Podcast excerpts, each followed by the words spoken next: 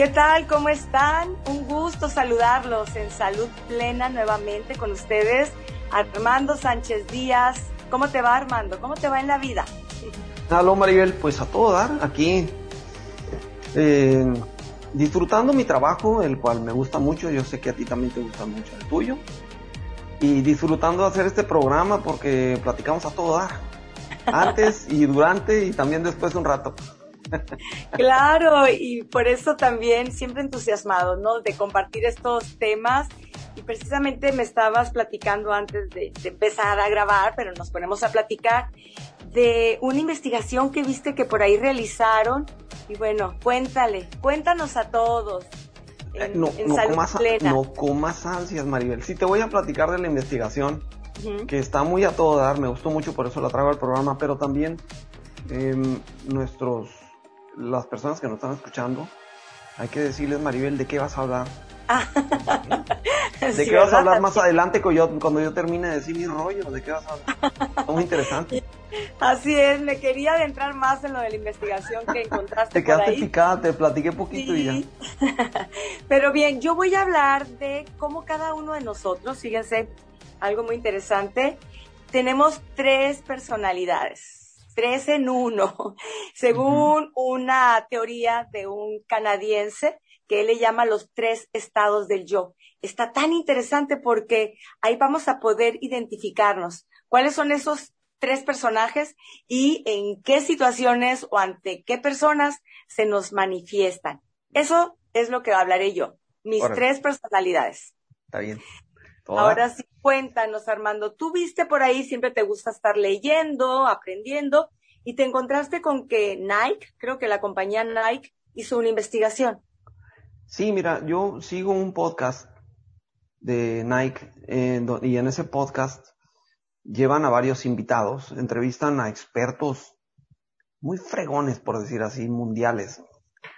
Y, hablan eh, con psicólogos, hablan con médicos, diferentes cosas. Y en esta ocasión hablaron con una psicóloga que me llamó mucho la atención, una investigación que hizo. Te platico, eh, es una investigación que hizo con respecto a las camareras. Las camareras son las personas que arreglan las habitaciones en los hoteles. Tú has visto que las camareras, si me escuchas, trabajan muy duro.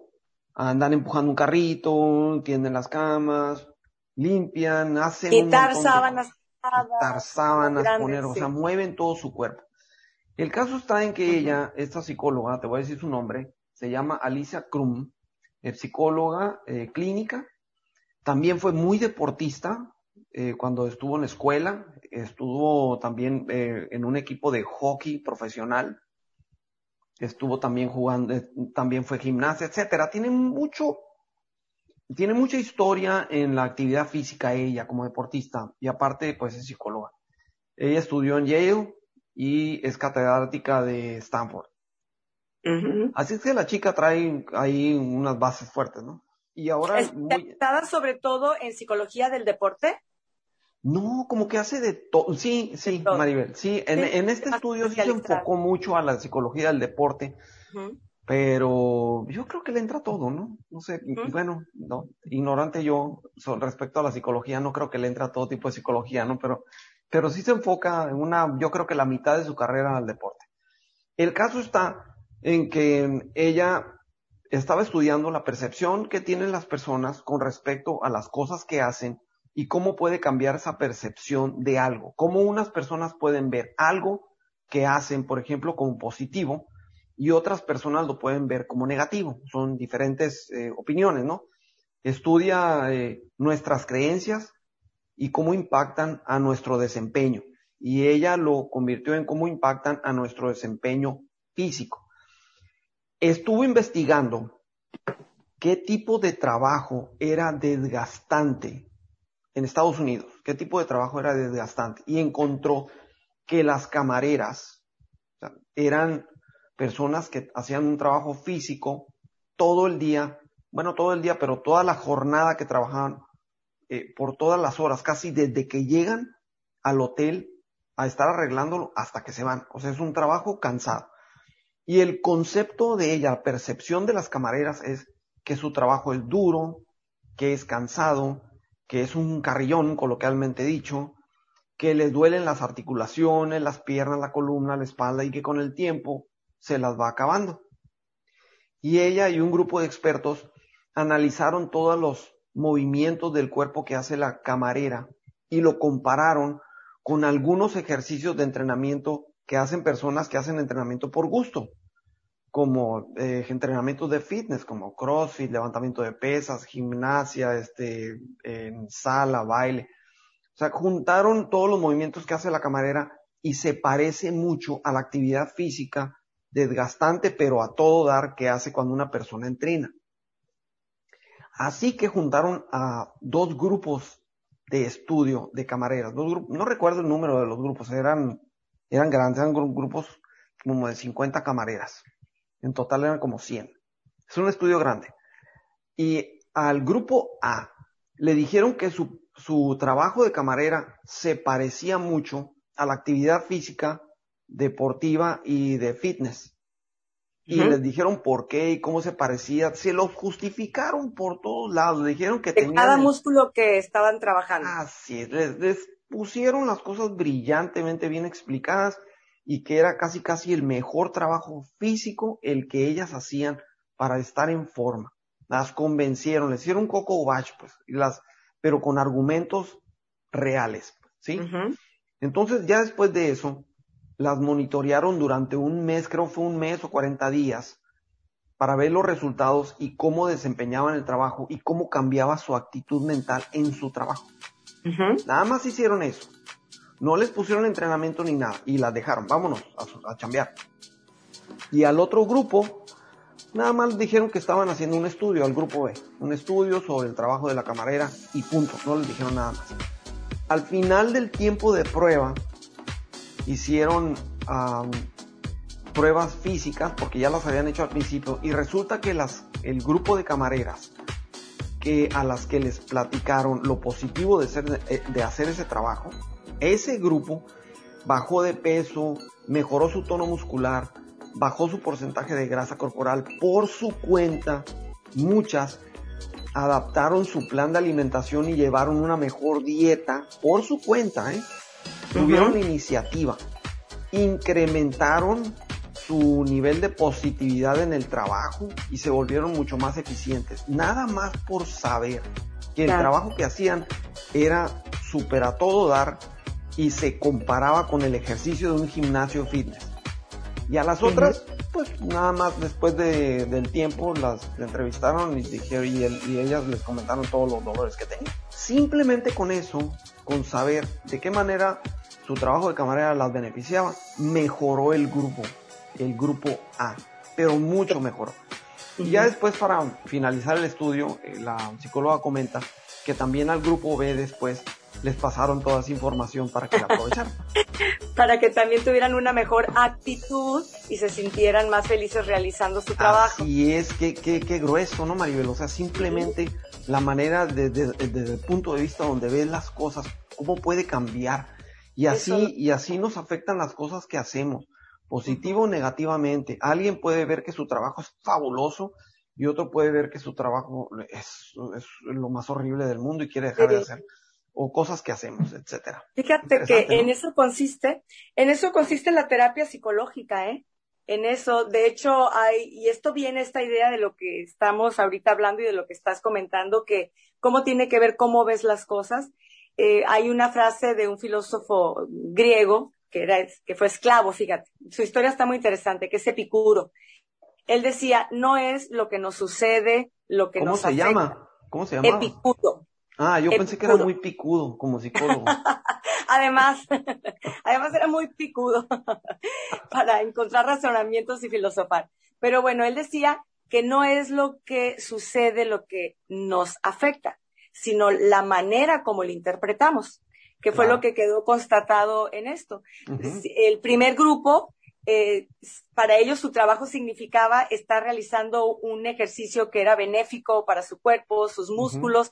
Dijeron, no, hombre, si ya lo estoy haciendo, pues aprovecho y le sumo también una buena una buena dieta, ¿no? Ajá, sí, así, ah, claro. En cambio, el otro grupo que pensaba, bueno, pues ser camarera, qué cansado, subir escaleras, híjola, pues sí, ya, le ya les dolía todo, y con una mala actitud. Así que queda más que comprobado si cambiamos nuestra creencia, la manera de ver las cosas. y una cosa más que no mencioné, de estos grupos eh, que escogieron, eh, ninguna de los, ninguna de las personas hacía ejercicio por su cuenta, porque el concepto de las camareras, en general, ¿eh? dicen que terminan muy cansadas para todavía ir a hacer ejercicio en un gimnasio o cualquier cosa. Entonces no son personas que hacen ejercicio normalmente. Sí, pues ya, ya. Con subir escaleras, calar el carrito y todo lo que hacen. Oye, pero esto que nos estás diciendo, fíjate, para todas las personas cuando nos toca este, estar haciendo la limpieza de la casa o quienes son amas de casa 100%, también que vean el subir escaleras, el que ya se me olvidó algo, el que voy y recojo la ropa de azúcar, la hecho la lavadora, de alguna manera el ejercicio que hace la ama de casa, eh, pues no sé si tan fitness, porque no andan cargando un, un este carrito ni andan tendiendo tantas camas y tantas colchas pesadas, pero de alguna manera también es ejercicio físico. Sí, es movimiento. Es, eh, por lo que dicen también es como, por ejemplo, la jardinería también. Sí, hay muchas señoras y señores también que les gusta la jardín. A mi esposa le gusta la jardinería, a Carla le gusta. Entonces, cuando la veo que anda en el jardín, a mí en la particular no me gusta. Si me dice que, que la ayude, pues voy, ¿no? Y, y, detengo ahí una cubeta o cualquier cosa. Pero, pero, pero esa actividad física. Te agachas. Te agachas, em, cargas, empujas, traes, llevas. Entonces, esa actividad física hay que considerarlo como tal. Muy bien, pues ya, ya lo sabemos. Cuando estemos haciendo esas labores con una buena actitud como las camareras del grupo de investigación. Maribel, platícanos qué onda con el tema. Sí. El tema esto de los tres yo. Los tres yo. Esto para muchas personas no les va a parecer tan nuevo si saben algo de psicología, porque desde los tiempos de Freud, que yo creo que es el, psicólogo más conocido mundialmente, Sigmund Freud. si tuviera Facebook ahorita fuera muy popular. Sí, muy popular, muy polémico, siempre fue muy polémico. De hecho, hay una serie sobre la vida de, Freud, de este psicólogo eh, y psiquiatra también, este médico, si a alguien le interesan estos temas, ahí lo puede ver en, Netflix. Netflix. Pero él hablaba de el ello, él, le llamaba el ello, el yo y el super yo. Entonces él hablaba de tres, también tres elementos, ¿no? Pero ahora este psicólogo más contemporáneo, un canadiense, Eric Berne, él le llama a su teoría los tres estados del yo.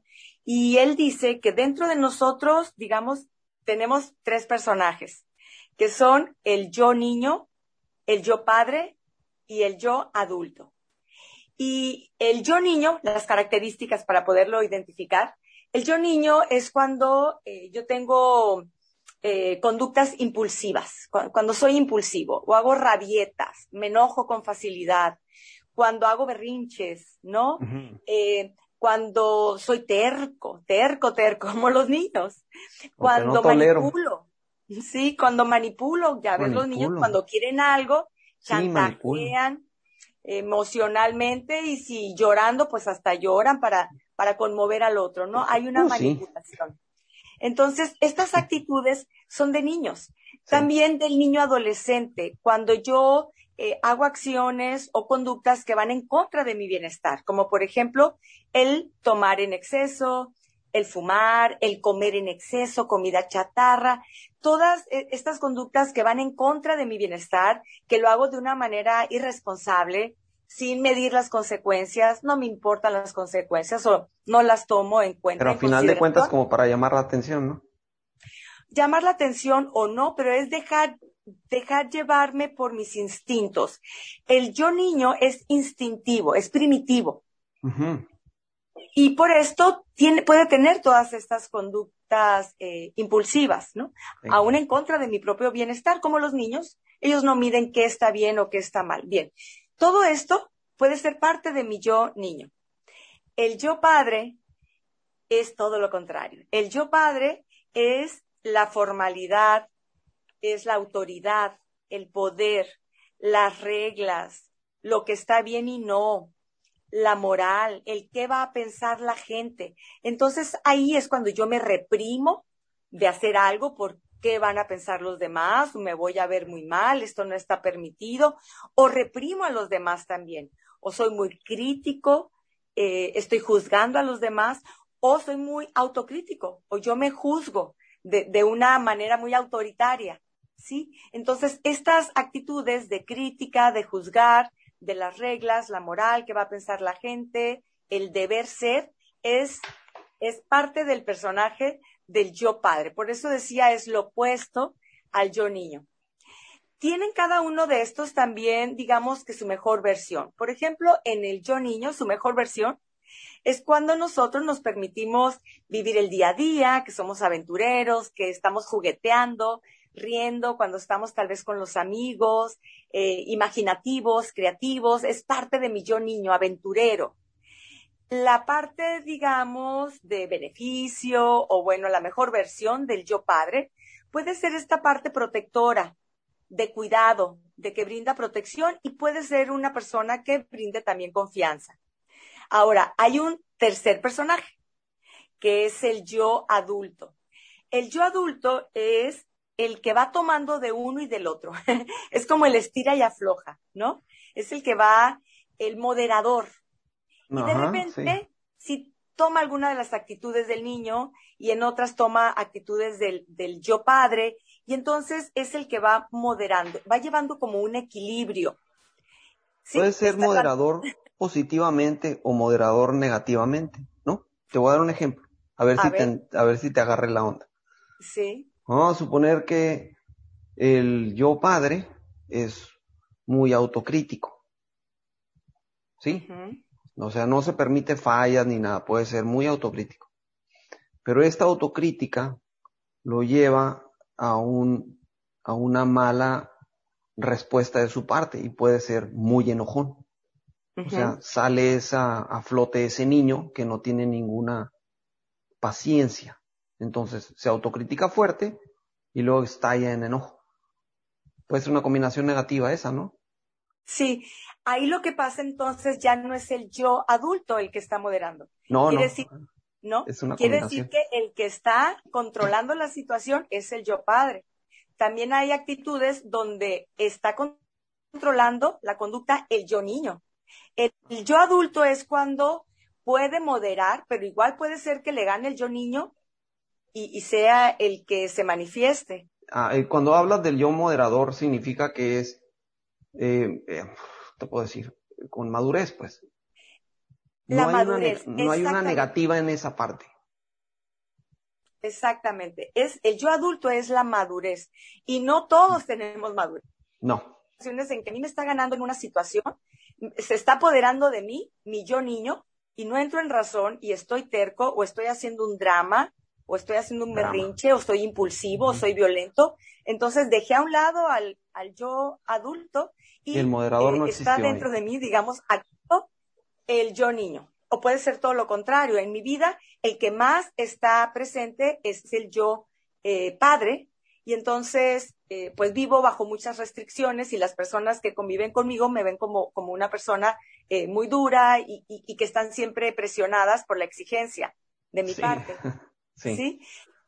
Si hablamos de ideal, el ideal es llegar a una madurez. El ideal es que sea mi yo adulto el que sí tome algunas cosas del yo niño, otras del yo padre, pero que vaya teniendo un equilibrio.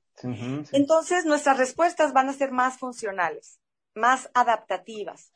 Contrario a si le cedo todo el control al yo el niño, va a tener muchas respuestas inadaptativas, que se va a meter en problemas, que va a poder tener problemas con los demás, o si se lo dejo todo el control al yo padre, donde también va a empezar a tener problemas con los demás por esta falta de flexibilidad, por esta rigidez mental. Entre más esté yo siendo moderado por el yo adulto o controlado por el yo adulto, puedo tener eh, mayores oportunidades de tener una alta autoestima, porque estoy teniendo mejor relaciones con los demás y esto me, hace sentir bien, no estoy tan en conflicto con los demás, estoy teniendo mejores eh, conductas en beneficio también hacia mí y esto me ayuda a sentirme mejor también conmigo mismo, a mejorar mi, mi autoimagen, mi autoconcepto.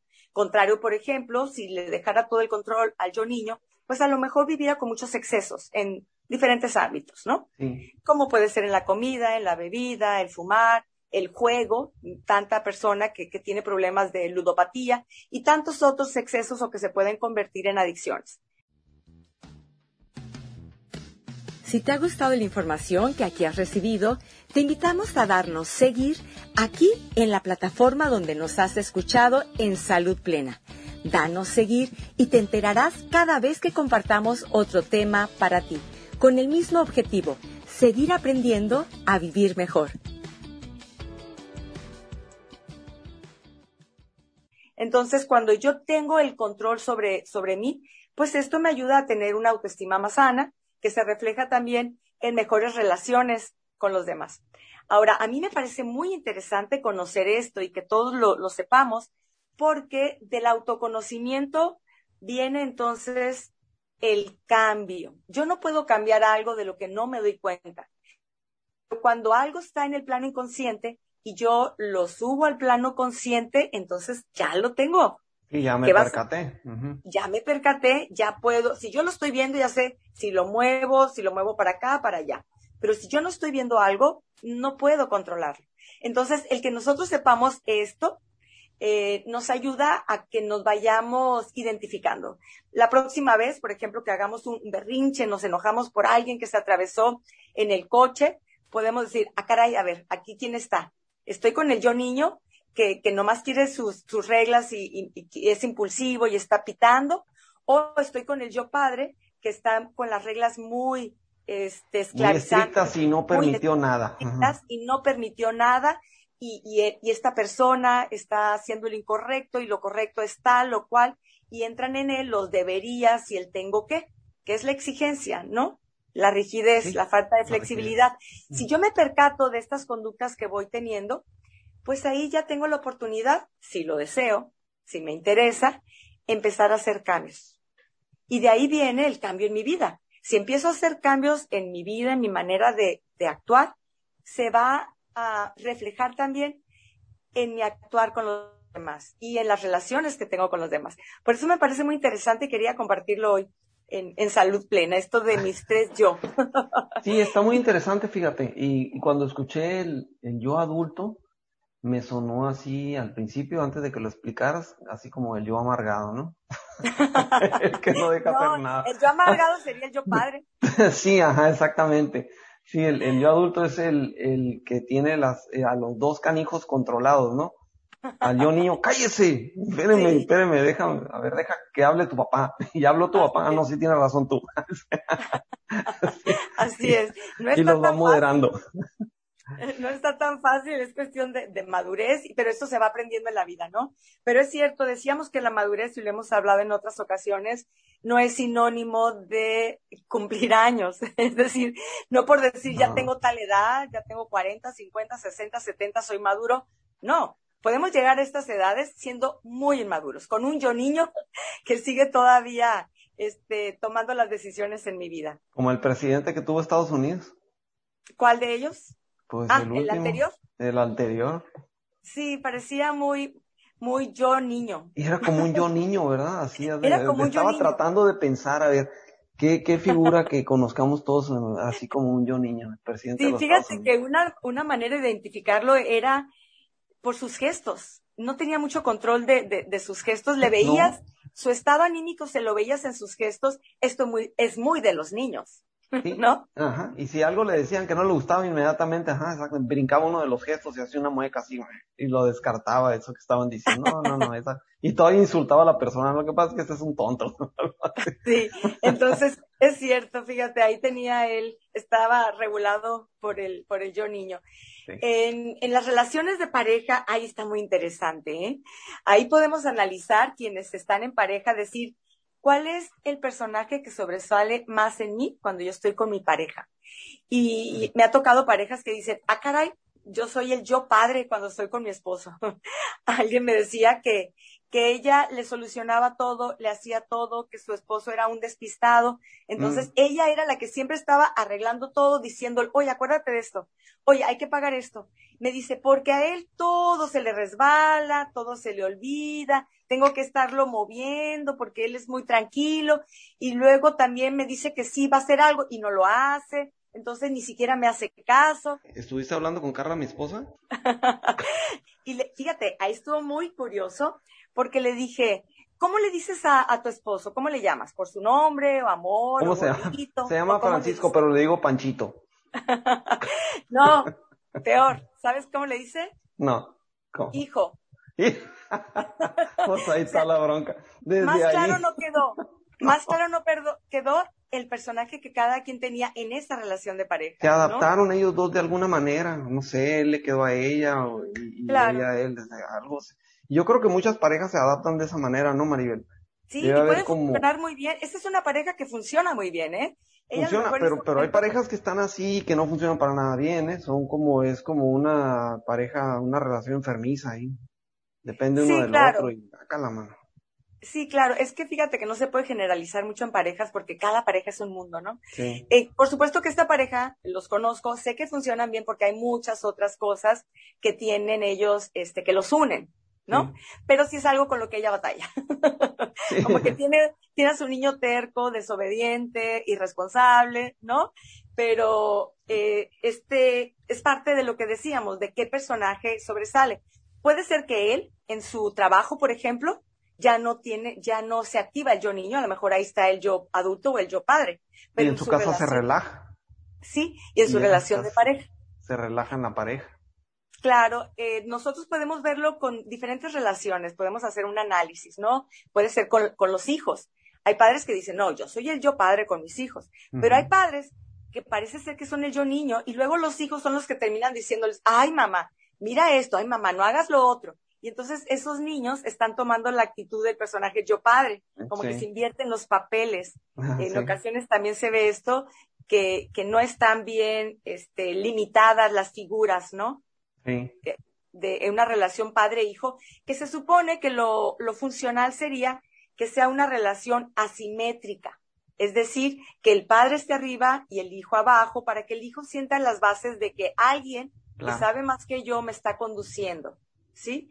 Eh, muchas veces hay problemas cuando el padre está en, en el mismo plano con los hijos, no tiene autoridad, sí, no tiene autoridad con los hijos y entonces parece que es un barco sin timón en esa familia y, y los hijos pudieran pensar, ah, estos hacen lo que quieren y todo, pero fíjate que no, esos niños que no tienen eh, las bases de, de un papá o una mamá que se sabe protegido por ellos, guiado por ellos, son niños que terminan siendo muy inseguros.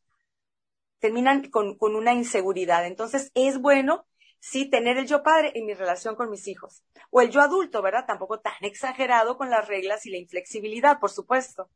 Poco a poco creo que se van nivelando, poco a poco creo que se van nivelando las cosas, ¿no, Maribel? Mientras más maduros se vuelven los hijos, deben de ir pasando por etapas hasta que, bueno, yo siento que yo pasé por esa etapa, ¿no? Llegó el momento en que en que mi papá ya no me decía exactamente lo que tenía que hacer, más bien yo iba y le pediría tal vez algún consejo, pero ya cuando yo estaba más grande, pues, pero algún, alguna opinión, pues no es necesariamente que me resolviera la vida, pero alguna opinión en sí, ¿no? Sobre todo cuando ya no estaba viviendo en mi casa, ¿no? Estaba por mi cuenta de vivienda. Alguna claro. Y ahorita yo experimento lo mismo con mi hijo más o menos. Él tiene 24 años, ya está trabajando, ya terminó la carrera y y está en la casa, sin embargo yo sigo siendo el papá, pues, el papá de él. Y que cada vez me pide menos opiniones, pero sí me pide alguna decisión sobre su profesión, algo así, claro, se la doy. Y creo que va a llegar el momento en cuando él tal vez ya no esté en la casa o algo así, en donde ya nos veamos un poquito más a los ojos, ¿sí? En cuestión de, de conocimientos generales. Sin embargo, no va a dejar nunca de ser su papá. Exacto. Si la relación se vuelve con, los hijos que van creciendo, si la relación eh, sí se vuelve más simétrica. Claro, por supuesto, no es lo mismo eh, la relación que tienes con un niño donde está tu responsabilidad irlo guiando, enseñándole. a, alguien que ya es adulto, como tu hijo, como mi hija mayor, donde, bueno, pues ya hicimos nuestra labor y les dejamos sus alas grandes para que vuelen y, aquí estamos para cuando me necesites. Sigo siendo tu madre, tu padre, para cuando me ocupes, pero ya tienes sus propias alas, ¿no? Y entonces ahí sí ya podemos estar hablando entre yo adulto y yo adulto. Y cada quien con sus chispas de que le sale el otro personaje. Exactamente, sí. Es que interesante, Maribel. Que a todo dar buen tema. Buen tema para, para analizar. Para, para analizar, para reflexionarlo y ver en qué etapa estás en tu relación con tus hijos, con tu pareja, etcétera, etcétera, con tus papás. Muy bueno, muy aplicable. Así es. En tu autocuidado, ¿qué tan responsable estás siendo eh, en tu cuidado personal? ¿Te domina el yo adulto o está, te está dominando el yo niño que a lo mejor te está llevando por, por excesos? Excelente. Así es. Pues un gusto, ha sido un gusto como siempre Armando estar contigo compartiendo estos temas que nos resultan interesantes y, también para que nuestro auditorio conozca de ellos y esperamos también sus comentarios, ya saben que nos gusta si nos comentan algo, ya sea en nuestras redes sociales, Armando Sánchez Díaz, Maribel Leiva, en nuestras redes sociales, en Facebook, Instagram o aquí mismo donde tú nos has escuchado en este podcast. Exactamente.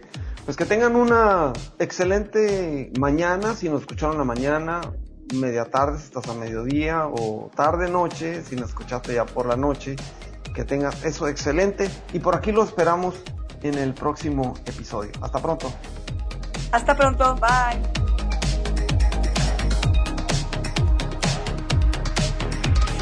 Salud Plena es un programa de podcast donde Armando Sánchez Díaz y Maribel Leiva compartimos temas interesantes que tienen que ver con nuestro bienestar en general. Armando Sánchez Díaz es entrenador en hábitos alimenticios y de ejercicio y con él aprendemos sobre cómo tener una mejor condición física y cómo también una mejor alimentación más saludable y más inteligente. Por mi parte, yo soy psicóloga y a mí me encanta hablar de todo lo que tenga que ver con la salud emocional, la salud mental, sentirnos bien con nosotros mismos y tener mejores relaciones con los demás. En cualquiera de las plataformas que sea tu favorita, en Spotify, Google Podcast, Apple Podcast, nos das seguir y así estamos conectados. Salud plena para lograr eso que todos estamos buscando, vivir mejor.